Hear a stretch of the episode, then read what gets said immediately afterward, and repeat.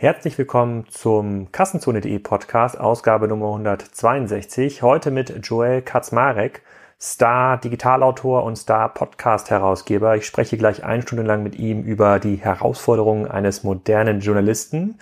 Und an dieser Stelle möchte ich noch Holstein Kiel gratulieren zur Herbstmeisterschaften der zweiten Bundesliga.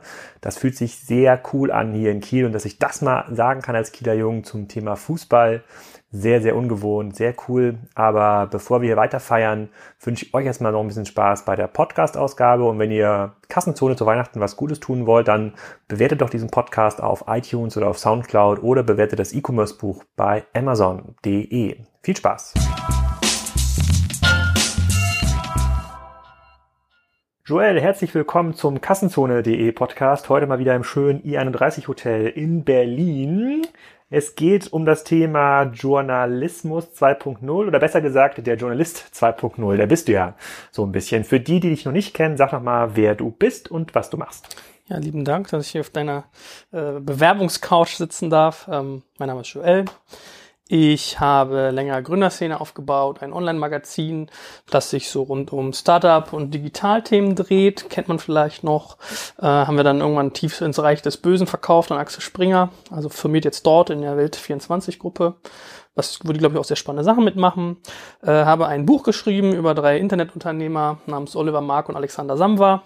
Habe mich erfolglos an einer eigenen Gründung äh, versucht, was sehr heilend für mich war, weil so äh, der Gedanke zu meiner neuen Gründung entstand, nämlich Digital Kompakt. Und äh, Digital Kompakt würde ich bezeichnen als ich habe mir jetzt einen neuen Claim überlegt, dass wir das nennen, äh, dein Kompetenzzentrum zum Thema Digitalwirtschaft. Ja, und dann, das gibt eigentlich schon viel Preis. Wir sind ein Online-Magazin streng genommen, wo wir sagen, digital ist unser Themenbereich und wir wollen es kompakt machen, damit es konsumierbar bleibt. Also die Leute, denen ich irgendwie Content bereitstelle, die haben halt sau wenig Zeit und wollen aber sehr, sehr tief Dinge wissen. Und mein Spagat ist, das zu tun. Und mit dieser Tagline wollen wir halt genau das ausdrücken, dass es sich auf die Personen zuschneidet, also sehr personalisiert ist und dass es halt um diesen Kompetenzgedanken geht. Ja.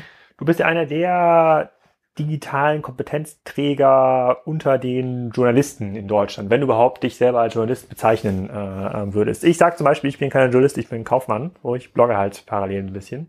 Ähm, da würde ich nämlich mal einmal zurückblicken ähm, und überlegen, wie, wie ist es überhaupt dazu gekommen? Kannst du ein bisschen was zur Gründungs- und Entstehungsgeschichte von Gründerszene mhm. ähm, sagen und was auch der Anlass war, das dann am Ende des Tages zu ähm, verkaufen? Also äh, ich hasse ja diesen Begriff Journalist, ehrlich gesagt. Ich bin finde ja immer so, das ist so der Arsch vom Dienst in der Gegenwart. Früher war das so was voll Hochtrabendes, ja. Das war irgendwie so jemand Anerkanntes, jemand gut Vernetztes, der irgendwie eine Öffentlichkeit bespielte. Wenn ich von mir rede, sage ich eigentlich immer, ich bin entweder ein Medienmacher oder ein Medienunternehmer mittlerweile, ja. Weil mir geht's ein bisschen wie dir. Ich muss halt irgendwie, weiß ich nicht, wenn ich meinen Tag so angucke, ein Teil ist Sales, ein Tag ist Product Development, ein Tag ist irgendwie Content äh, oder ein, ein Teil des Tages. Ähm, das ist sozusagen so meine, meine Sicht. Da können wir trotzdem mal drauf eingehen, weil ich, ich finde, das, das Journalistbild hat sich gewandelt. Dann stellt sich die Frage, was kann ich jetzt tun, um dem zu begegnen? Und um auf deinen Fragenteil zur Gründerszene zurückzukommen, bei mir war das so, ich habe damals in der School of Design Thinking, das ist von äh, Hasso Plattner ein finanziertes Institut in Potsdam, so ein Zusatzstudium gemacht, äh, rund um Design Thinking. Ich glaube, jeder, äh, der da draußen jetzt gerade Digitalisierung macht, der hat schon mal irgendwie ein Pitch-Deck bekommen von irgendeiner Agentur, wo man irgendwie sagt, Design Thinking ist das, das neue Ding, ist halt eine Kreativmethode. Und wir haben ein Konzept entwickelt, also eine Geschäftsidee. Und dann meinte irgendwann der Chef der Disco, ja, ich habe hier so einen Typen im Zug getroffen, guck mal hier, hat mir so eine Moo-Card als, als Visitenkarte gegeben. Ja, das ist wie einer der Gründer von StudiVZ, stell dir das doch mal vor, kriegst vielleicht Geld für deine Idee. So, und der Gründer war äh, Kolja Hebenstreit, also einer der Partner von Team Europe, ein ähm, Inkubator damals rund um Lukas Gadowski. Und ähm, ja, wir haben uns unterhalten. Es war beeindruckend, wie der meine Idee auseinandergenommen hat in 30 Minuten oder 60. Wenn man äh, ihn ein bisschen länger kannte, hätte man eigentlich auch vorher wissen können, dass das gar nicht sein Sweet Spot war, also gar nicht so sein Investment Case, aber egal. Und in dem Zuge habe ich halt festgestellt, dass es da so einen Blog gibt, den der Lukas halt immer privat betrieben hat, namens Gründerszene. Und weil ich im Studium gern geschrieben habe, meinte ich so, ja, kann ich da nicht mal was machen? Und meinte so, was willst du denn machen? Und ich gesagt, naja, Same Story wie heute eigentlich. Äh, ich würde gerne Internetunternehmen von hinter den Kulissen mal zeigen, weil ich finde, man sieht immer so eine toll geleckten Seiten, aber wie funktioniert denn die Mechanik dahinter? Was passiert dort? Ja, und dann fing ich an, habe das erste Interview mit Jörg Reinbold, damals von Better Place gemacht, diese Spendenplattform, der ist ja heute bei Plug and Play und habe gefragt, ob ich einen zweiten machen kann. Und meinte, er willst du Chefredakteur werden? Und ich fand das total bizarr, weil ich gedacht, das wirkt halt schon so groß. Ich dachte so Wahnsinn, drei Jahre alter Blog und so. Ähm, war aber eigentlich auch relativ hemdsärmlich. Und dann haben wir angefangen, das sukzessive auszubauen. Hatte das damals schon Mitarbeiter?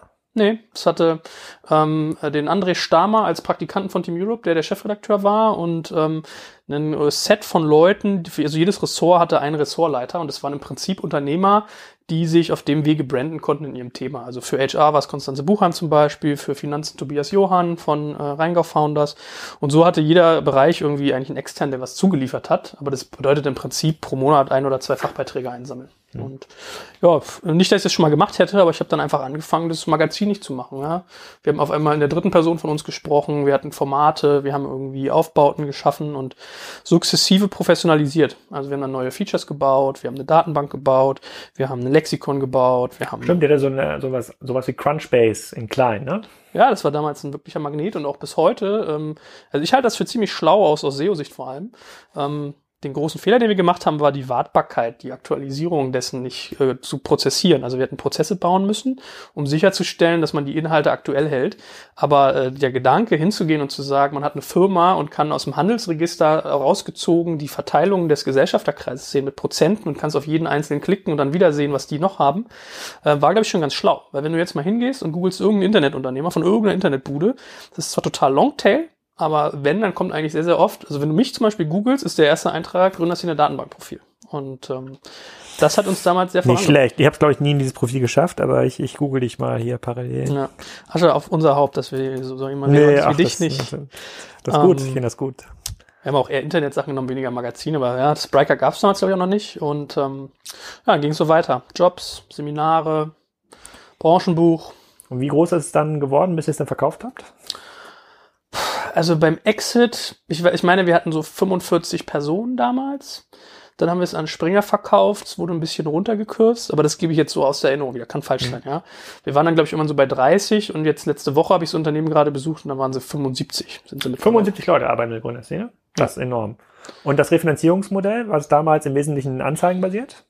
Großteil war anzeigenbasiert. Das äh, Jobs-Thema hat natürlich irgendwann stark angezogen, weil es sehr dankbar ist. Du hast sehr wenig Handling-Aufwand und relativ hohen Warenkorb pro Nutzer. Ähm, bei irgendwie auch überschaubaren Ausgaben, also nahe Null eigentlich für, für die Umsetzung dessen. Du gibst einfach nur eine Jobanzeige raus. Ich würde sagen, das waren sehr wesentliche Faktoren.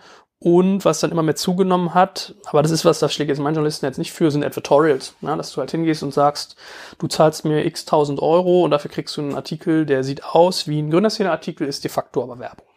Ja, es ist, glaube ich, ein extrem gefährliches Spiel jetzt mit diesen Advertorials, weil man dann damit irgendwann die Marke ein bisschen kaputt macht. Es gibt bei Kassenzone, glaube ich, täglich Anfragen für Advertorials, aber das, das finde ich extrem schwierig, da den Verteilerkreis damit äh, ähm, zu belästigen. Dann hast du das, äh, und dann habt ihr das verkauft und dann hast du direkt das Buch geschrieben oder war das schon während deiner Gründerszene-Zeit? Also das Buch war eigentlich noch während meiner Gründerszene-Zeit.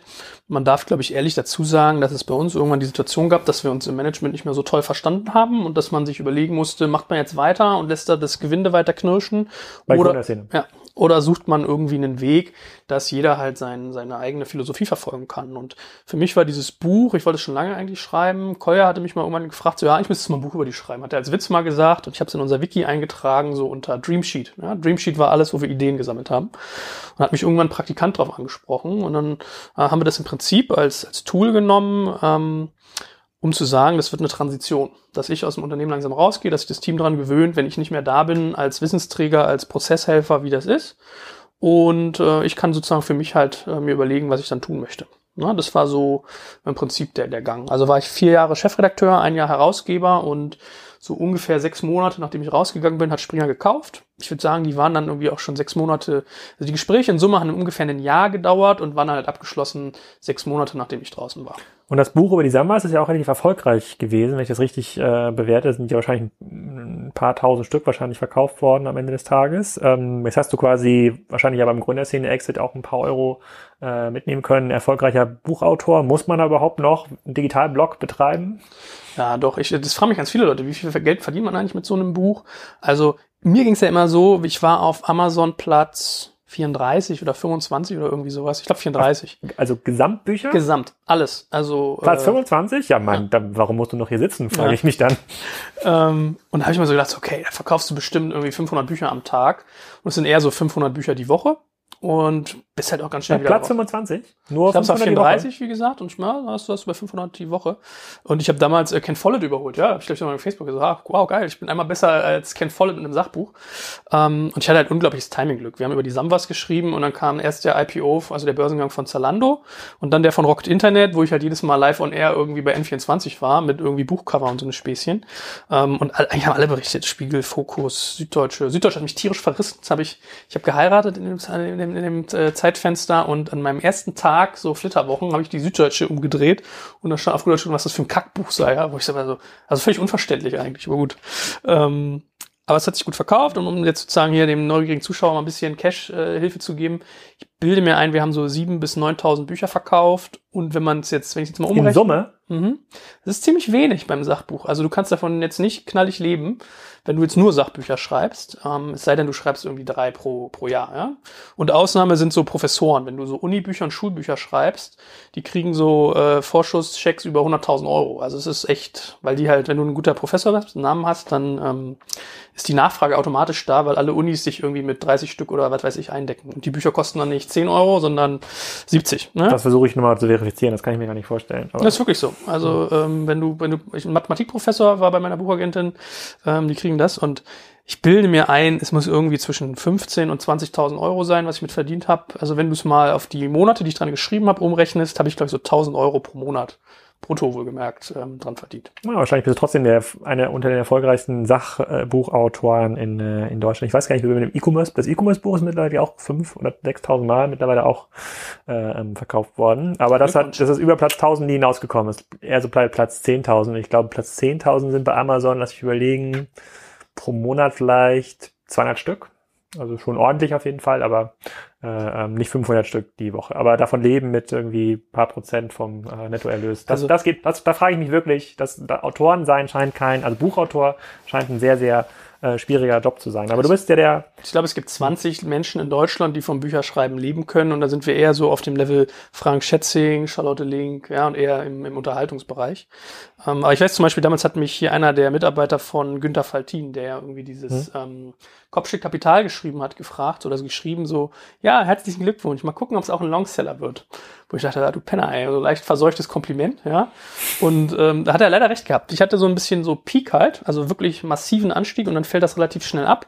Und äh, der Faltin hat halt sozusagen das Glück, das ist so generell anwendbar, dass es halt lange hält, ja, dass man es lange verkauft, auch so vier Stunden Woche oder sowas. Ja, Okay, gut, das sind aber andere, andere Typen von, Typen von Büchern. Also wir halten fest, du warst schon erfolgreich im Digitalbereich, aber nicht so erfolgreich, dass du heute kein Geld mehr verdienen müsstest, sondern musst erstmal noch ein bisschen weiter arbeiten. Nö, also ich glaube, ich kann mich auf die Frau Lauting, ich würde es auch gar nicht wollen. Also das ist so, ich mache das aus Passion.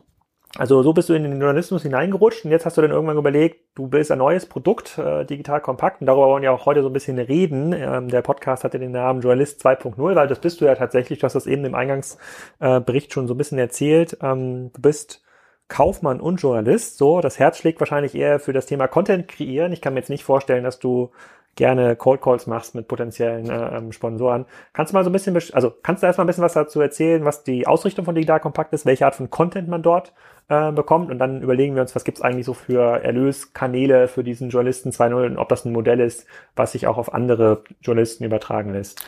Also bei mir war es so, ich hatte damals eine Gründung, die nannte sich Sessionbird. Das war ein Dienst, mit dem konntest du Online-Meetings umsetzen. Es war so ein bisschen Skype trifft auf Google Docs. Also du konntest gleichzeitig eine Telco machen plus Sachen äh, editieren in einem Dokument und alle gemeinsam konnten es sehen.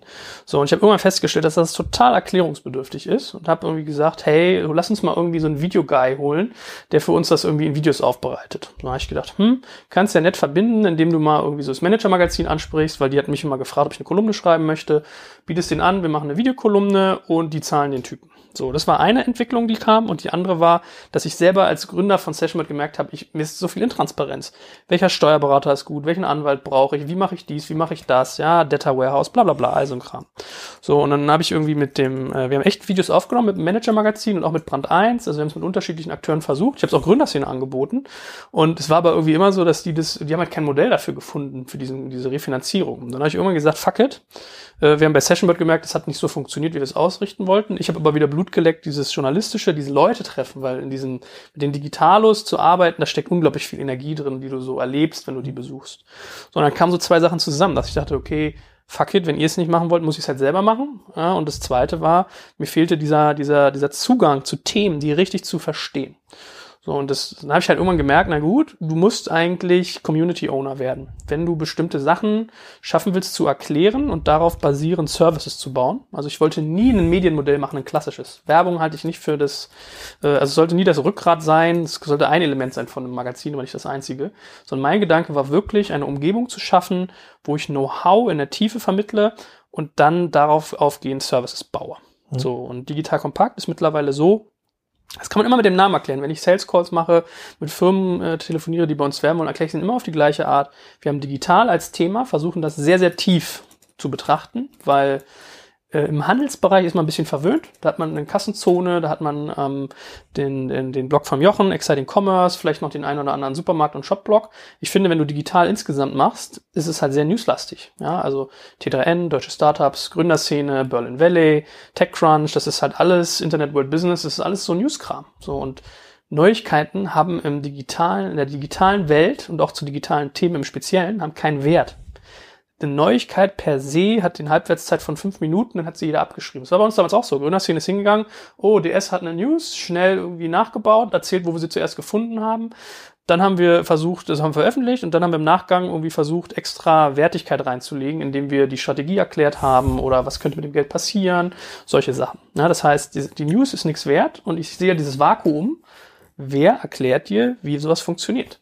Was ist ein Data Lake? Wie kriege ich Rohdaten in mein Data Warehouse? Wie genau funktioniert Bitcoin? Was ist irgendwie eine Narrow AI? Es gibt so viele Digitalthemen. Ja, das ist, glaube ich, manchmal unsere Krux. Wir haben es sehr breit gewählt. Das ist dein Vorteil. Du kannst irgendwie sagen, du machst Marktplätze, Shops und so weiter. Und ja, ja, das, das klingt jetzt so einfach. Das ist, das stimmt gar nicht. Das ist, das ist gelogen. Aber da kommen wir gleich ähm, nochmal zu. Aber das war im Prinzip der Gedanke. Also das Digital in unserem Namen soll dafür stehen, dass wir diese Welt in der Tiefe erforschen wollen und das kompakt. Da ich mit Jochen Krisch lange zusammengesessen, dass ich ja dachte, das muss irgendwie echt konsumierbar selber bleiben. Der maut mich ja immer an, dass ich zu lange schreibe, hat auch nicht ganz unrecht. Ähm, und dann haben sich irgendwann die Podcasts, an die ich als Format sehr geglaubt habe, weil die einfach so immersiv sind. Also du wirst reingesogen, du bist im Ohr der Leute, herauskristallisiert als etwas, was sehr gut funktioniert. Also Podcast bei uns bedeutet sowas wie du hier, nur ohne Kamera. Ja, also den, der, der Audio-Teil alleine. Ähm, und da hast du halt die Möglichkeit, als jemand, der das hört, unproduktive Zeit produktiv zu machen. Sprich, Weg zur Arbeit, Sport, du putzt, du bist irgendwie am Strand, was weiß ich. Da kannst du mit einem Mal auf einmal Wissen konsumieren. Und deswegen verträgt sich das sehr gut mit unserer Mission, dass wir halt sagen, wir machen 40 Minuten Interviews mit schlauen Leuten, unter anderem auch mit dir und dem guten Jochen, ähm, und vermitteln da Inhalte. Ja, das E-Commerce Crossover, das stimmt. Das ist ein Format, äh, was wir zusammen mit Jochen Krisch aufnehmen. Wir sind hier jetzt auch im Ohr der Hörer. Also für mich war Pod ich habe nie an Podcast geglaubt, weil ich äh, Podcasts gar nicht höre. Für mich war das ein Abfallprodukt hier aus der Kamera. Aber irgendwann habe ich gemerkt, die Leute wollen sich gar nicht 40 Minuten lang YouTube-Videos angucken, sondern die wollen es tatsächlich hören. Dann habe ich den Audio, äh, den, den Ton einfach vom Film hochgeladen bei Soundcloud. Und siehe da, jetzt haben wir ja, und, äh, und das andere ist ja, Hörer pro Woche. Das andere ist ja aus, den, aus der Notwendigkeit entstehen ja manchmal lustige Sachen. Ich habe ja ein bisschen eingangs erzählt, wir wollten so einen Videoguy haben zur Erklärung unserer Dienste. Ich habe mir bei Manager Magazin den Kopf eingerannt, bei Brand 1 und dann irgendwann auch gemerkt, du kriegst ein Gefühl für die Aufwände, was es kostet, ein Video zu schneiden, zu drehen mit mehreren Perspektiven, dass es vernünftig aussieht. Habe ich einfach gedacht, fuck it, du willst ja nicht diesen Kostenapparat ans Bein binden. Mach's quick and dirty, da bist du ja eigentlich der Meister für, so dieses äh, Effizienz 80-20, machst du nur Audio. Ja, und so kam das. Und ähm, wir haben irgendwann mal über, wir haben schon lange überlegt eigentlich, ob wir Video reinnehmen. Wir haben auch mal überlegt, ob wir uns 360 Grad VR-Kameras holen und so einen Scheiß machen, dass wir dann, wenn wir schon wieder Video reinnehmen, so richtig advanced gehen. Ähm, Bisher funktioniert das Audio extrem gut und auch da haben wir mittlerweile eine Komplexität erreicht. Also wenn wir einen Podcast verarbeiten, was da alles hintersteckt, können wir mal später darauf eingehen. Das ist schon da kommen, da kommen wir gleich nochmal zu, sozusagen, welche Kanäle machst du eigentlich ganz genau und was, was muss, was führt zu welcher Art von Refinanzierung.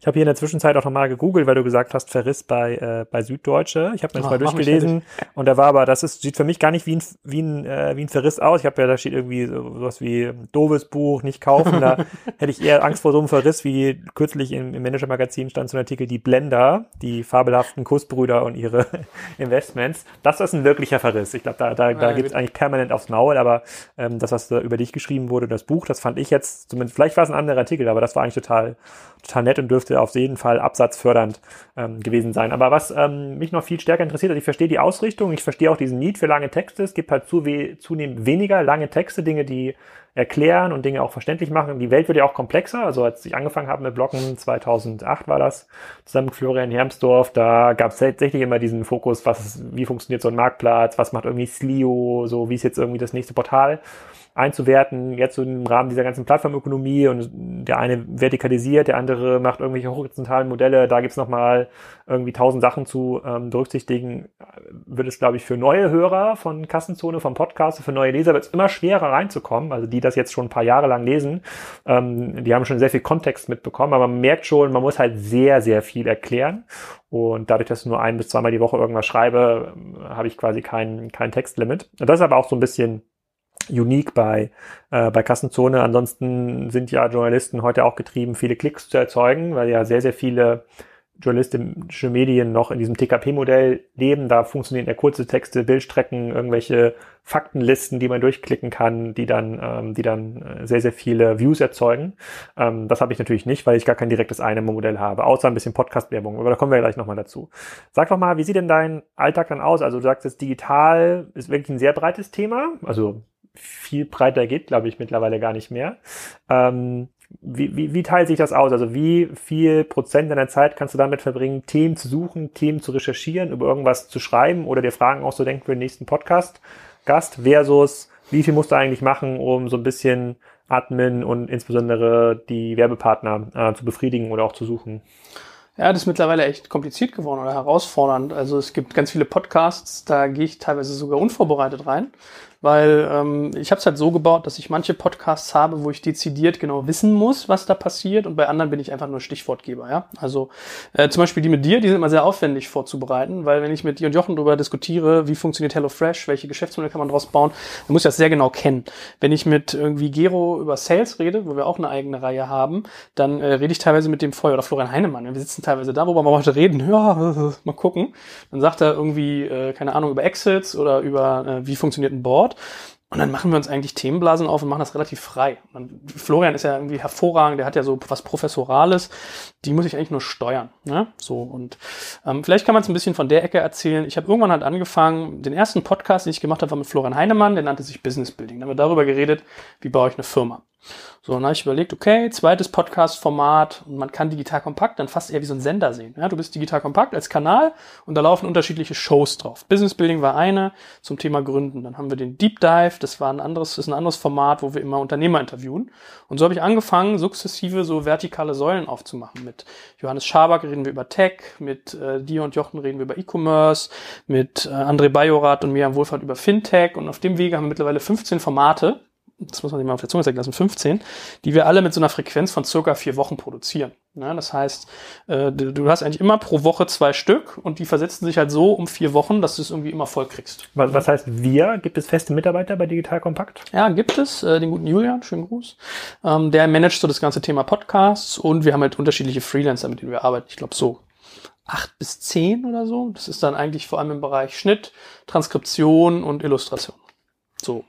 Und wie gesagt, dann hast du halt irgendwann die Situation und ich, würde mal ganz un, unbescheiden behaupten, bei den Themen, über die wir reden, haben wir teilweise wirklich die besten Leute unseres Landes, finde ich. Also da zähle ich dich zum Beispiel auch zu, die einfach in diesem Thema super tief drin sind, aber dadurch hast du natürlich eine hohe Frequenz irgendwie an, an Podcasts. Also ich nehme pro Woche so zwischen zwei und vier auf, die plus die Vorbereitungszeit.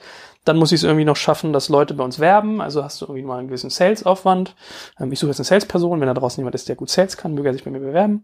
Ähm ja, oder wer mal in diesem Podcast werben möchte. Ich glaube, das ist immer noch, das hat ja auch der Philipp Westermeier gesagt bei der OMR-Konferenz, ist quasi eines der unterschätztesten Werbeformate. Und was ich auch gelernt habe, und da schreibe ich auch den nächsten Podcast-Beitrag dazu, ich glaube, bisher haben wir es aber falsch eingeschätzt, dass das irgendwie so ein Conversion-treibendes Medium ist. Das stimmt gar nicht. Ein reines Brand-Medium. Also muss quasi versuchen, lange Kooperationen mit dir zu schließen, zu sagen, komm, ich nehme jetzt mal ich sponsor die E-Commerce Crossover-Reihe oder die Sales-Reihe mit Gero, dafür aber über ein bis zwei Jahre und baue quasi mein Brand in dieser Zielgruppe auf. Und dann hört man dann nur tausende Leute jede, jeden Monat.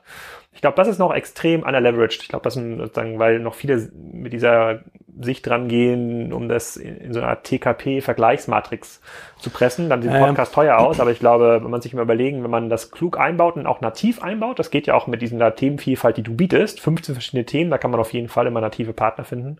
Ähm, das ist auf jeden Fall ein, ein großes Thema, aber momentan sind wir ja noch in der Market Education Phase, würde ich sagen, bei Podcasts. Da trauen sie noch nicht so viele ran. Viele probieren mal so ein, zwei Folgen aus, aber das ist eigentlich das falsche, die falsche Herangehensweise. Das ist so meine, meine Sicht da, ähm, ähm, darauf. Aber wo findest du deine Werbepartner für Podcasts? Hm, also vielleicht grundsätzlich kann man ja mal sagen, damit die Leute uns irgendwie folgen können, wie das eigentlich funktioniert. Ähm, Im Podcast-Bereich ist halt so, Werbung passiert sehr, sehr nativ. Ja? Das heißt, ich setze mich hin, ich habe drei Stellen im Podcast, an denen ich dann Werbung einspreche zu einem Partner. Machst du ja, glaube ich, auch so, ne? Am Anfang, in der Mitte und am Ende.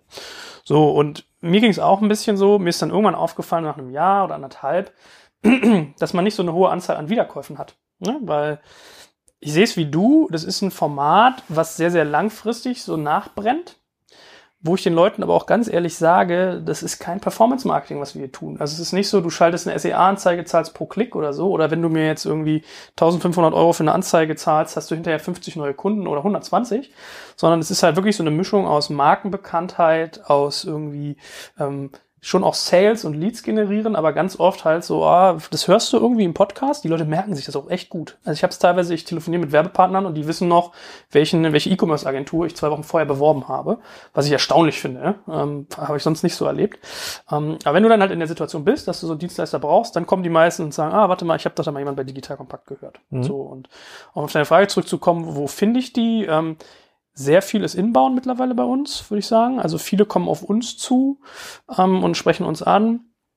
Oft gehe ich aber auch hin und spreche Leute direkt an. Manchmal machen wir auch irgendwie Deals, wenn ich irgendein Produkt haben möchte, weil ich das cool finde für uns, dass ich ein SEO-Plugin oder irgendwie ein, ein, Buchhaltungssystem oder so, dass ich die anspreche, ausprobiere und dann manchmal machen wir auch Barter-Deals, dass ich sage, komm, wir würden es gerne mal kostenlos probieren, willst du werben und dann münzt das auf einmal unter auch in so ein oder um in so einen Werbedeal.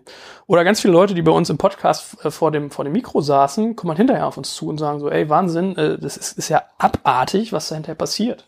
Und ich habe es bisher bei keinem gehabt, dass der gesagt hat, so ja, da passierte gar nichts. Sondern es war immer so, ja krass, ich habe auf einmal irgendwie 30, 50 neue Anfragen oder Nachrichten bei Xing und LinkedIn bekommen.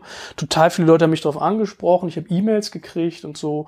Also es ist irgendwie sehr, sehr intensiv. Die sind meistens, äh, also zum Beispiel Tamondo, der Kollege, ja, Pauster war so ein Kandidat, der meinte, das ist ja irre, was kriege ich da für Nachrichten? Ja, ja, ja ich glaube, es war mir ähm, vorher nicht bewusster Podcast, aber ich würde sagen, also die Kassenzone-Folgen werden ähm, über Soundcloud, YouTube, Facebook, Spotify, noch ein paar anderen Medien so im Schnitt 5000 Mal abgehört, muss man sich überlegen, sozusagen wenn 5000 Leute und lasst mal die Hälfte sein, die es sich komplett anhört, also wenn zweieinhalbtausend Leute eine Stunde zuhören beim Quatschen, das ist schon relativ viel Impact. Habe ich absolut unterschätzt auch im, im, Vorfeld. Aber kommen wir mal zurück auf die Kernfrage, also wie viel Prozent sozusagen brauchst du für Admin, eigentlich kaufmännische Tätigkeiten versus, versus eigentlich den, die Content-Produktion, weil wir versuchen ja hier auch so ein bisschen Orientierung zu geben für den Journalisten 2.0. Es werden immer mehr Freelancer auch bei den großen Medien äh, beschäftigt. Viele Leute fragen sich, reicht es nach vorne hin aus?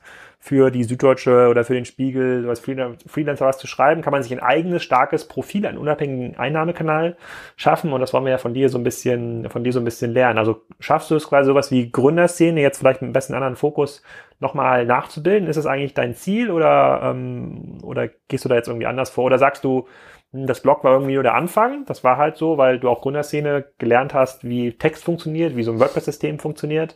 Aber jetzt durch den Podcast, möglicherweise noch irgendwie Videocontent, den ihr sicherlich auch irgendwann mal starten werdet, ähm, sind es eigentlich andere Kanäle, die du nach vorne raus bespielst und auch refinanzieren kannst.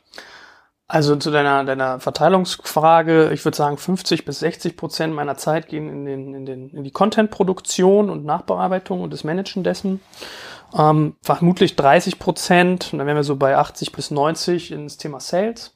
Ähm, und die restlichen, je nachdem, wie man es äh, gewichtet, 10 bis 20 Prozent sind eigentlich bei vielen anderen Themen, bei irgendwie kleineren Content-Fragen auf der Seite, Produkt, bei Business Development, bei Managen im Team.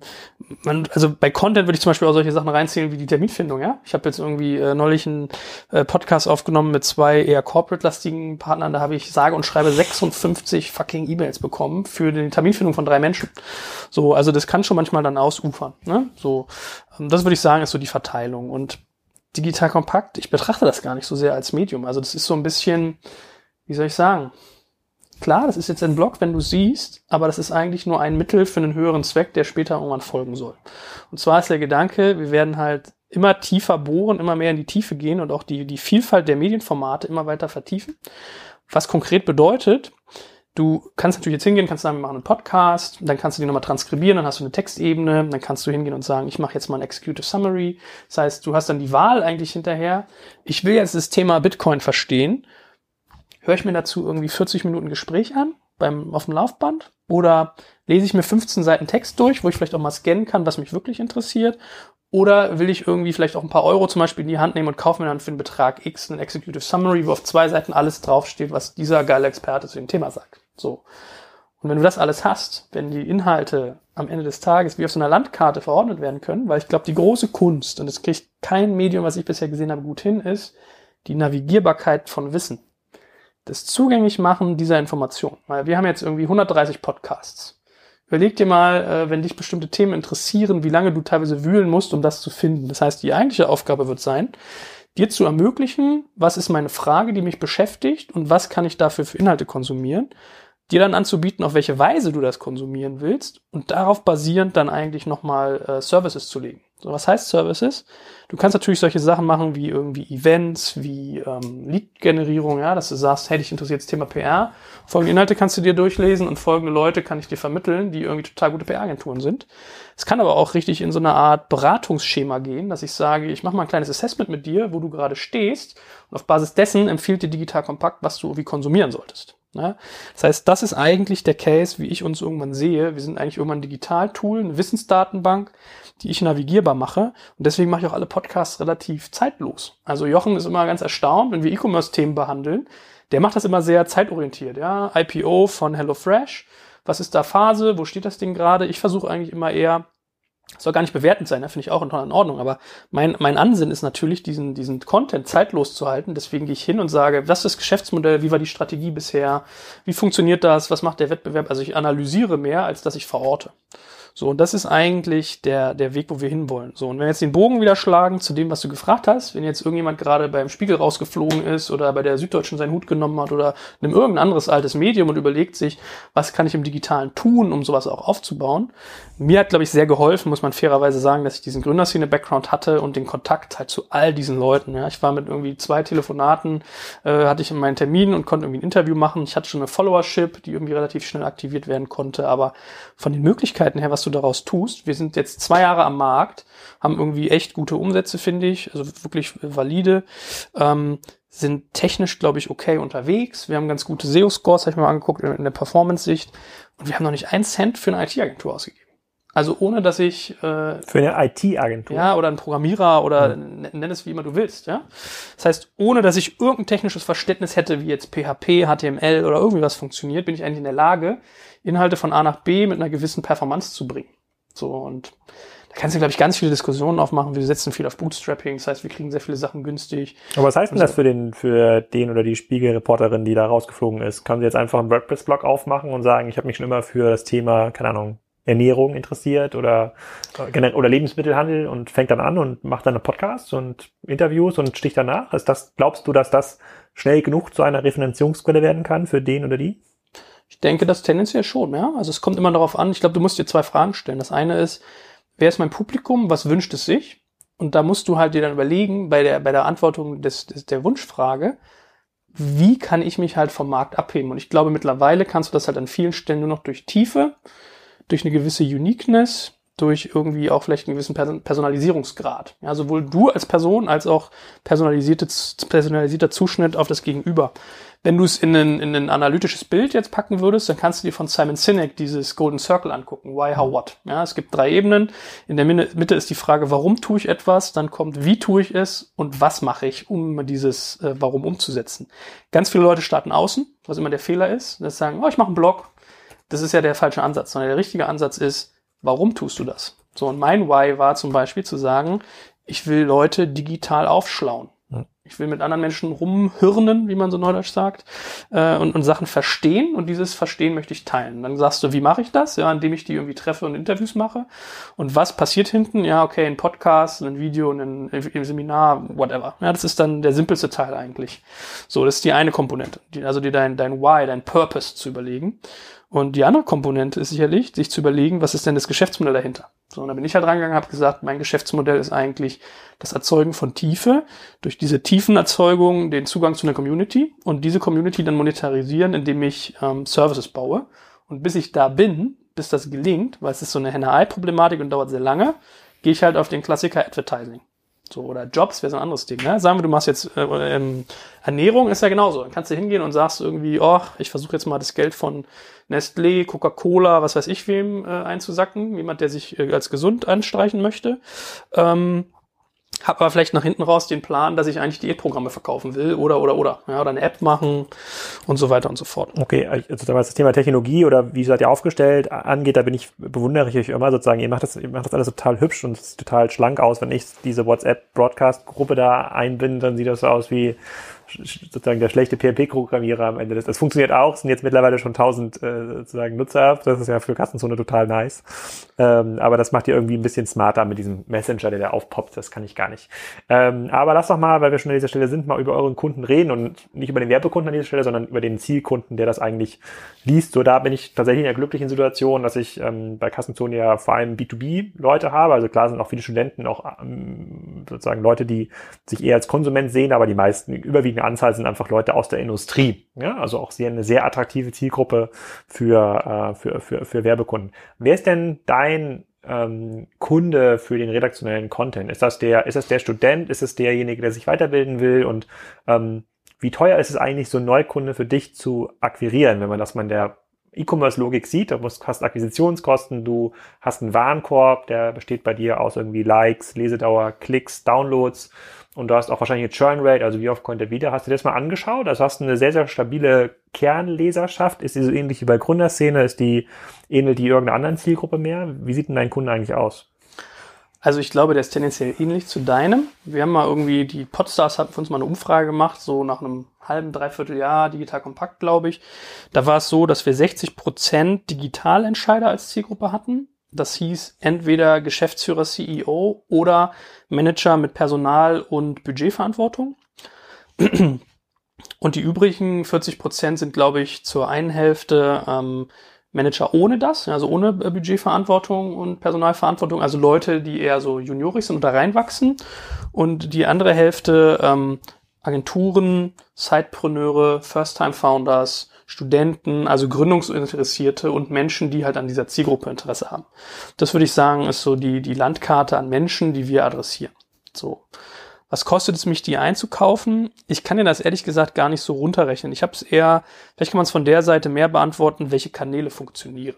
So, wir haben unfassbar viele, finde ich, für unsere, äh, sozusagen unsere Spitze eigentlich, unfassbar viele Fans zum Beispiel mittlerweile auf Xing generiert, so um die 25, 30.000. 30.000? Man ja, kann bei Xing, das wusste ich gar nicht, man kann bei Xing Fans generieren? Ja, du kannst eine Seite bauen. Das ist ein Feature, was sie erst in der Testphase haben und da kam dann, hatte ich dann das Glück, ich kannte jemanden, der jemand kannte. Ähm, Boah, da möchte ich hier, wenn jemand von Xing zuhört, das möchte ich für Kassenzone aber auch gerne haben. Also direkt mal melden. Ja, oder stell dich mal vor, ich glaube, der aber, äh, hat aber gewechselt zu irgendeinem bösen Payment-Anbieter oder so, der das macht. Weiß gar nicht mehr genau. Ähm, auf jeden Fall haben wir da, glaube ich, kannst du mal nachgucken, wenn ich parallel das irgendwie runterfasele, äh, ich hier was Falsches schwadroniere, roundabout 25.000 Fans. Aber hast halt gemerkt, die performen halt einfach nicht. Also der, der, der Output, den du generierst mit dieser Reichweite, ist einfach sehr, sehr gering. Okay, Meldung an den Xing-Mitarbeiter, ich brauche die Seite doch nicht. ähm, Vielleicht ein, ein Sternchen aber, außer es ist so typisch Old Economy Einflugschneise. Also wenn ich da irgendwie einen Podcast oder ein Transkript über Design Thinking mache, dann hast du auf einmal ganz tolle Performance, ja. Also wenn es Leute sind, wo du merkst, es ist mehr Corporate. Also da, da mhm. kannst du schon ein bisschen lernen. Xing ist, glaube ich, Corporate-lastiger. LinkedIn ist noch viel schlimmer. Also da haben wir der, der Fanaufbau ist unfassbar langsam. Es passiert wenig. Bei LinkedIn kann man auch Fans aufbauen? Ja, kann man sich auch eine Seite aufbauen. Da brauchst du kein, äh, kein Vitamin B, das geht auch so. Ähm, Dafür habe ich es teilweise gehabt. Also ich bin ich, so schlecht, das gibt's ja gar nicht. Das, woher weiß, warum weißt du das alles nicht? Okay. Dafür gibt's halt irgendwie äh, Leute, die wirklich relevant sind, die ich in der Szene als wirklich hochrelevant betrachte, die halt über so eine LinkedIn-Seite auf uns aufmerksam wurden. Ja, das heißt, auch wenn es dann meinetwegen nur 170 Fans da sind, können davon 10 dabei sein, die total relevant sind. So. Dann hast du natürlich den, den Kanal Facebook und wenn du jetzt mal siehst, Xing hat offensichtlich seine Algorithmen zur Steuerung von Reichweite noch nicht so im Griff. Die haben ja ihr XAS, also ihr, ähm, ihr Buchungssystem, wo du Werbung buchen kannst, äh, so, so wie SEA auf Google oder wie bei Facebook das Facebook-Marketing. Ähm, das heißt, du wächst, du wächst da noch noch auf generischem, natürlichem Wege sehr, sehr schnell. So, also kannst du sehen, das Potenzial in zwei Jahren wäre eigentlich 25.000. Bei Facebook kratzen wir, glaube ich, an den 3.000 Fans und haben relativ wenig getan. So, aber ich merke halt, ähm, es gab Tage oder Phasen, da haben irgendwie 1.500 Facebook-Fans mehr Traffic gemacht als irgendwie 15.000 bei ähm, Xing. So, das heißt, Facebook, wenn man sie dann erstmal als äh, Abonnenten gewonnen hat, kann das schon funktionieren. Aber, da muss man wieder, also du merkst ganz viele Besonderheiten. Äh, Podcasts sind ja auch ein Abonniergeschäft. Das heißt, du hast eine Abo Abonnentenbasis. Entweder auf Soundcloud, auf Spotify, auf iTunes, in der Podcast-App. Das heißt, welchen Anreiz habe ich eigentlich, mir eine Facebook-Seite anzugucken, wenn ich nicht gerade jenseits von Podcasts noch was on top kriege? Und ich glaube, da sind wir ein bisschen schwachbrüstig, das müssen wir verbessern. Dass man bei uns einfach auch nochmal Content kriegt, den ich nicht in meinem Podcatcher schon habe. So. Anderes Thema Facebook, wenn wir äh, Podcasts bewerben. Das heißt, wenn ich versuche, Geld in die Hand zu nehmen, um Plays auf so einem Podcast zu generieren, habe ich bisher festgestellt, dass es kolossal nicht funktioniert. Und wir haben das wirklich cool auf coole Sachen gemacht. Wir haben irgendwie ähm, den CEO von oder den Geschäftsführer von Payback genommen, haben irgendwie Foto von dem, darunter so eine äh, interaktive Soundschleife. Das heißt, wenn er was gesagt hat, hat sich wirklich hier so dieses äh, diese, diese Waveform bewegt. Haben ein zwei Minuten Video draus geschnitten äh, und drunter geschrieben so ja, äh, hier geht's irgendwie zum vollständigen Thema mit irgendwie paar hundert Euro äh, beworben also ich will nicht mehr, ich kriege die Zahlen nicht mehr ganz zusammen, aber äh, die, die, die Kosten pro Play, die sind astronomisch hoch. Du kannst ja auch nicht irgendwie sicherstellen, dass ein Play zu einem Abonnenten führt, ja. Also an der Front merke ich, dass bisher Facebook nicht funktioniert. Wir haben es auch mal mit Frank Thelen ausprobiert, den wir im Podcast hatten. Wir haben es mit Takt ausprobiert. Das ist so ein B2B-Dienstleister aus Süddeutschland. Ich glaube, bei Takt haben wir für einen Nutzer äh, irgendwas um die drei Euro gezahlt. Bei Frank Thelen war es ein bisschen besser, da waren es entweder waren es 75 Cent oder 1,50 oder irgendwie so, aber immer noch kolossal schlecht. Also mal zum Vergleich, deutsche Startups äh, kauft teilweise äh, Leser zu Themen, so die Höhle der Löwen für ein paar Cent ein. Ja, so. Das heißt, äh, das auf künstlichem Wege zu befruchten, ist noch relativ schwierig. Wo du jetzt natürlich die Frage stellen würdest, okay, welcher Kanal funktioniert denn dann ganz toll für euch? So, und ich glaube, dass so diese, ähm, wenn wir Video machen würden, wäre sowas wie YouTube vielleicht ganz spannend, wobei es da auch schwieriger geworden ist, Reichweite aufzubauen. Beim Thema SEA würde ich sagen, äh, könnte funktionieren, ist halt longtailig und ich habe gemerkt, ich habe zum Beispiel mal eine, eine, Anzeige für unseren Podcast mit Roman Kirsch von Lesara gemacht und wirst erstmal rausgeschossen, weil Lesara halt sagt, äh, Lesara ist eine Brand, darfst du nicht drauf werben, obwohl du sogar die Brand ins Zentrum stellst, also so ein Kram kriegst du glaube ich ausgesteuert, ja, kann man wahrscheinlich irgendwie angehen, aber das macht es jetzt auch nicht gerade einfach. So und was für uns funktioniert, nach meiner These bisher sind drei Kanäle. Das ist Facebook, wenn man es denn geschafft hat, die Leute zu Abonnenten zu machen. Das ist What's Broadcast, also Mobile Messenger Marketing hier direkt in die Hosentasche. Das heißt, bei uns kannst du zum Beispiel hingehen, digitalkompakt.de slash Messenger, meldest dich an, kriegst alle Inhalte, das funktioniert sehr, sehr gut und die Leute sind auch hyperaktiv, also Reaktionsquoten 20, 25 Prozent. Und das dritte ist Newsletter. So, ein Newsletter ähm, ist irgendwie unsere komplett offene Flanke. Ich glaube, wir haben irgendwie irgendwas um die 900 oder 1000 Abonnenten oder 700 und haben noch nicht ein Newsletter rausgeschickt, weil wir es einfach in den Prozessen noch nicht haben. Ja? Also Prozesse sind, glaube ich, bei dem Thema sehr, sehr relevant. So oh, okay, da hast du quasi eben hast du ähnliche Erfahrungen wie ich. Also Kassenzone hat einen Newsletter, aber der funktioniert so, dass jeder Beitrag, der geschrieben wird, wird automatisch vom WordPress Jetpack System rausgesendet. Das ist noch gar nicht so wenig. Ich glaube, es sind fast 4000, die rausgesendet werden. Das führt halt so einen direkten Traffic Peak, wenn ein Artikel draußen ist. Ähm, dann halt diese diese Notifications sozusagen, die man per Chrome und äh, Firefox bekommt, die funktionieren auch super. Das konvertiert auch ziemlich gut. Ähm, What's Broadcast mit Abstand der beste Kanal. Also da ist mit, mit, mit weitem Abstand die beste, äh, sozusagen kriegt man die besten Antworten, qualitativ und, ähm, und, und, und quantitativ. Bei Facebook äh, sozusagen hat Kassenzone irgendwie 11, 12.000 Fans, aber dadurch, dass Facebook ja ein reines Ad-System wird, ist das quasi wie Google. Also das wird eigentlich wertlos. Ne? Man hat quasi keine organ organische Reichweite mehr. So ein Video, was ich hochlade, hat vielleicht nochmal 500 Views, 1000 Views. Bei YouTube genau das Gleiche, obwohl der Kassenzone YouTube-Kanal auch schon fast 2000 Abonnenten hat. Also gar nicht mal so schlecht für so ein, so ein spezielles Thema. Aber äh, grundsätzlich habe ich schon gemerkt, dass ähm, es cool gewesen. Äh, da hatte ich lange Zeit nicht dran geglaubt, den E-Mail-Kanal aufzubauen, also quasi den Leuten die Möglichkeit zu geben, sich per E-Mail zu abonnieren. Ich hatte da ganz lange Zeit gedacht, E-Mail ist ja tot, das wird ja wohl, da wird ja wohl jeder so einen RSS-Reader haben. Ja, sozusagen so ein Google-Reader, das macht doch total viel mehr Sinn, aber ähm, hat, hat keinen Sinn gemacht. Also E-Mail ist da deutlich stärker und ähm, WhatsApp sowieso. Und ich glaube, es ist auch eine gute Zeit, das jetzt nochmal zu starten, weil das ja ein, ähm, das ja ein Opt-in-Kanal ist und ähm, irgendwann, wenn die Leute dann wahrscheinlich nicht mehr so viele neue Kanäle wie Digital Kompakt oder ähm, Kassenzone dort abonnieren. Ja, ich glaube auch. Das glaube ich ganz, das ist glaube ich, das ist glaube ich ziemlich cool. Also diese Kanäle funktionieren, aber gut, das daraus ist schwer abzuleiten, was ist eigentlich deine Kundenakquisitionskosten. Hast du dann eine hohe Churn? Also merkst du, dass sich Leute vom Newsletter irgendwie abmelden, wenn du zu viel postest oder zu breit wirst in den Themen oder? Sehr ähm, gering. Also ich glaube, wir haben einen sehr geringen Churn. Ich muss halt fairerweise dazu sagen, wir haben sozusagen ein Malheur. Und das ist Traffic auf der Webseite. Ja, weil wir halt irgendwann dazu übergegangen sind, sehr viel in Podcasts zu investieren, sehr viele Podcasts zu verfassen. Und mir fehlt einfach die Zeit, um Analysen zu schreiben, so wie du. Deswegen bewundere ich dich immer, dass du das so gut hinkriegst. Und dann, dann wachsen die halt Probleme. Ich wollte halt Jobs eigentlich, also Stellenanzeigen als zweites Geschäftsmodell, als zweiten Arm machen, neben Anzeigen. Aber wenn du halt realisierst, Moment mal, meine Reichweite ist eigentlich dezentral in Podcast-Apps sehr gute Reichweite, aber keine, die ich jetzt mit Jobs bespielen kann. Warum weil, nicht? Kannst du auch im Podcast auch Job Ja, kann ich besprechen. machen. Aber du hast halt diesen Medienbruch, ne? dass ich sage, ey, wenn ihr jetzt irgendwie bei Spriker arbeiten wollt, euch in Hamburg irgendwie eine goldene Nase verdienen, dann geht mal auf digitalkompakt.de slash jobs slash Spriker oder so. Ähm, Mm. Ja, das heißt. Ja, äh, okay. wie, viel äh, wie viel Traffic kommt denn so auf deine Webseite? Zu meiner, das ist, daran merkst du, wie wenig Aufmerksamkeit ich daran gerade sitze. Ich könnte dir den, den, den de facto Traffic gar nicht so sagen. Ich habe mir immer so grob die Nutzer angeguckt und da bist du bei zwischen 12, 15.000 äh, Leuten, die auf die Seite gehen. Im Monat? Ja. Was ich jetzt gar nicht mal so schlecht finde, dafür, dass wir da wenig machen und die Leute eigentlich in den, in den, äh, in den Apps drin hängen. Ähm, Super gut. Also bei Kassenzone ist ja der Traffic äh, öffentlich. Also da gibt es quasi so ein Mediadatenfeld, da wird aus Analytics direkt auf Tagesbasis, kann sich jeder angucken, wie viel Unique Visitors Kassenzone hat. Also wen immer das interessiert, sind um, um, immer irgendwie um die 500 bis äh, 3000. Ähm, aber mich interessiert Traffic ja nicht, deswegen gucke ich mir die Zahlen auch nicht an. Ich habe ich hab ja kein TKP-Modell äh, am Ende des Tages. Ähm, und okay, das ist also, also das, da, da, da sagst du, wenn du jetzt nur so das heißt, so pro Tag hast du wahrscheinlich so 1000 bis 2000 Sessions auf deiner Seite. Das ist zu wenig, um jetzt irgendwie so ein Jobportal dort zu pushen. Denke ich. Ja, also du musst ja eigentlich irgendwie hinkriegen, dass die Leute bei dir auf der Seite sind. Ich habe mich auch sehr aktiv daran versucht, dass ich hingehe und mehrere Player zusammenschraube. Also mhm. wir haben mal mit Venture TV geredet, mit deutsche Startups, mit Gründerfreunde, mit VR-Nerds, mit teilweise wirklich Magazinen, die in ihrem Bereich sehr, sehr spitz sind. Gründermetropole, ähm, Fampreneur, ja, also sehr, sehr spitze äh, Dienste. Und habe ich gesagt, hey, lass uns doch irgendwie hingehen. Wir haben uns einen Ticker hatten wir zusammengebaut mit News, weil ich das mhm. ganz spannend fand. Da hat man irgendwie Neuigkeiten in einem konsumierbaren Feld. Das passt zu Digital Kompakt. Ähm, ohne dass man jetzt irgendwie hingeht und das tief hinterfragt. Aber da weiß man zumindest grob, was los war. Und mein Gedanke war, das dann auch mit Jobs zu koppeln. Dass man sagt, du hast ein Jobboard und dein Job erscheint halt auf fünf Plattformen. Ja, könnte man auch sagen, stell eine Anzeige zu einem äh, SEM-Manager in, für irgendwie irgendeinen Münchner Online-Shop und der erscheint auf äh, Kassenzone, im Shop-Blog und bei Digital Kompakt. So, mhm. wäre wär eine gängige Lösung. So, und ich glaube, du brauchst schon ein bisschen Reichweite für so eine Stellenanzeige, zumindest schauen sie da drauf. Und du bist halt teilweise in Konkurrenz zu so Jobbörsen wie Indeed, ja, wo die dann halt irgendwie sagen, oh, das kriege ich aber umsonst oder für so billig.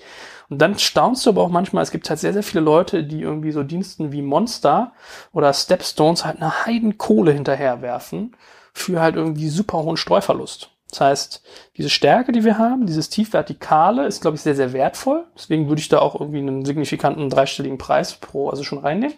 Jetzt keine 900 Euro, aber auch irgendwie keine 45. Aber du musst halt trotzdem schaffen, dass die auf deiner Seite sind, weil wenn halt kaum was rüberkommt, sind die halt unzufrieden. Aber ich sag halt immer, mein Ziel ist, dass ich die richtigen Leute auf Digital Kompakt habe und nicht möglichst viele. So, aber es sollten trotzdem schon ein paar mehr richtige sein und nicht so wenige.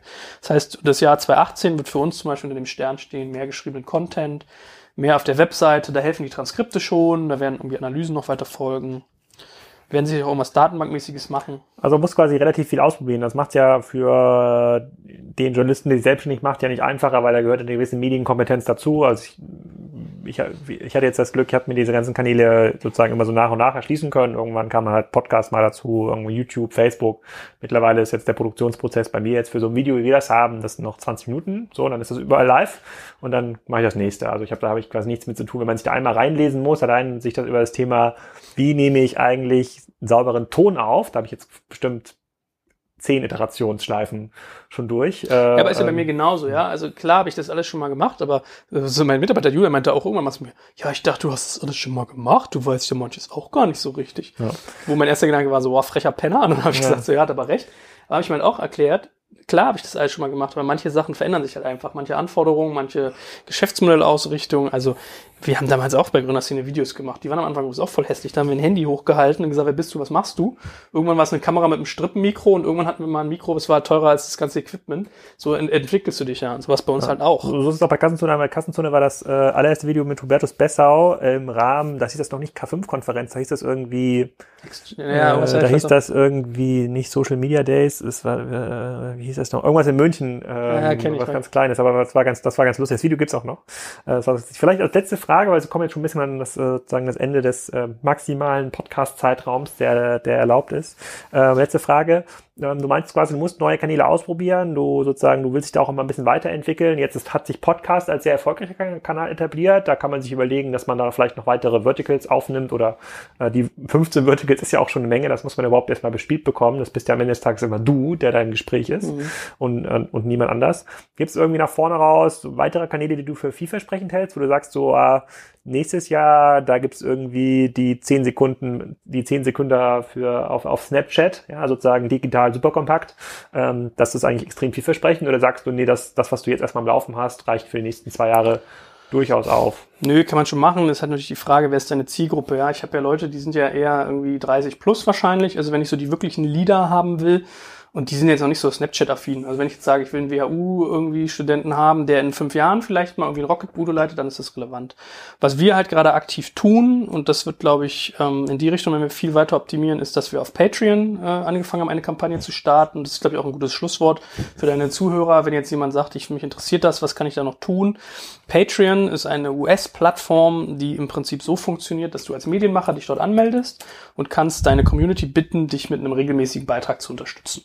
So, das heißt, wenn jetzt irgendwie deine, deine Kassenzone-Zuhörer irgendwie auf, also Patreon schreibt sich Patreon, auf patreon.com slash dekompakt gehen, dann siehst du halt das Digital Kompakt Profil und hast die Möglichkeit, dir anzugucken, wer sind wir eigentlich, was wollen wir tun und was können wir umsetzen. Und ich glaube, das ist irgendwie ein sehr charmanter Weg, ähm, um A, mit der Community nochmal Engagement zu starten, um unmittelbaren Monetarisierungsstream zu haben und einfach auch sozusagen eine Vision aufmachen zu können und mit der Zielgruppe gemeinsam umsetzen zu können. Das heißt, man kann sich das ein bisschen vorstellen wie so eine Crowdfunding-Kampagne. Du hast in der Mitte so ein Beschreibungsfeld, wer sind wir eigentlich, was tun wir, was mhm. wollen wir machen.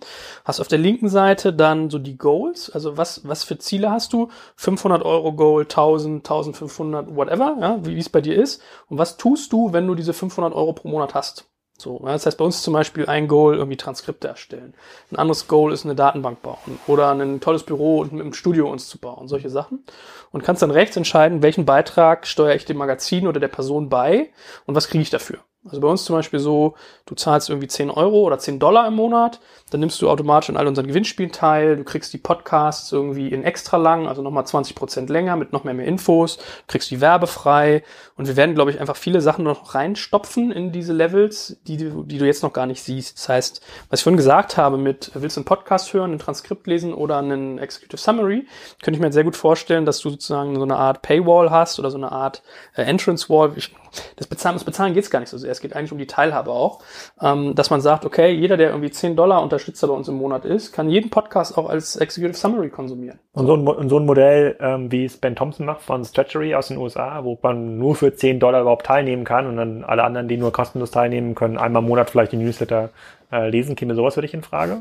Ich glaube, du schneidest ja so sehr viele Leute ab, habe ich auch mal überlegt. Es gibt irgendwie auch so ein Newsletter, The, oh, ich weiß nicht mehr, wie der hieß, The Answer oder The irgendwo, The Information. Ja, der macht es ja auch so. Du zahlst Betrag X und dann kriegst du auf das ganze, auf die ganzen Inhalte.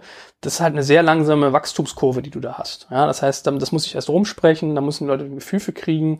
Aber äh, warte mal, ich kann mal raussuchen. Ich habe auf dem Weg hierher habe ich bei What's Broadcast nämlich eine Nachricht von einem jungen Menschen gekriegt. Ist echt nicht, habe ich wirklich auf dem Weg hierher gelesen.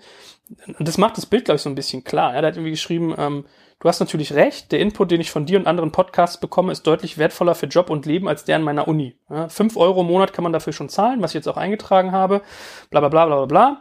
Und dann sagt er halt irgendwie meine These, das Hören von fünf bis sechs Stunden Gratis-Podcasts die Woche ist wertschöpfender als 15 Stunden die Woche Uni, die mich 14.000 Euro kostet. Ja, bei dir lerne ich etwas über Genetic Algorithms an der Uni, über Web 2.0 und Software wie ICQ. So, und das ist halt der Gedanke, dass du eigentlich ähm, Zugang zu Wissen gibst, den monetarisierst und gleichzeitig aber auch deine Community teilhaben lässt. Und ja. wenn das ein Schlusswort ist, also wenn man, ich glaube Journalisten, wenn die, der 2.0, der Journalist 2.0 ist, glaube ich, jemand, der sehr viel mehr selber macht, der sich eine klaren USP überlegen muss. Und ich glaube, der USP ist fast nur noch die Tiefe. Ähm, oder der Zugang zu irgendwas super Neuem oder Flashigem. Ähm, aber ich glaube, es ist halt nicht nachhaltig. Ja, wenn du hier irgendwie einen auf, äh, weiß ich nicht, wie heißt Bitcoin-Experte. Ja, zum Beispiel. Nein, aber es gibt auch diese eine Videocrew da, die immer so äh, irgendwelche krassen Stunts macht, was weiß ich. Äh, die dann mit so Nerfguns schießen, aus 50 Metern eine Glasflasche irgendwie knall, umknallen ja. und dann werden die halt irgendwie von Hasbro gesponsert, ja. Ich glaube, da sind halt viele Karten schon verteilt.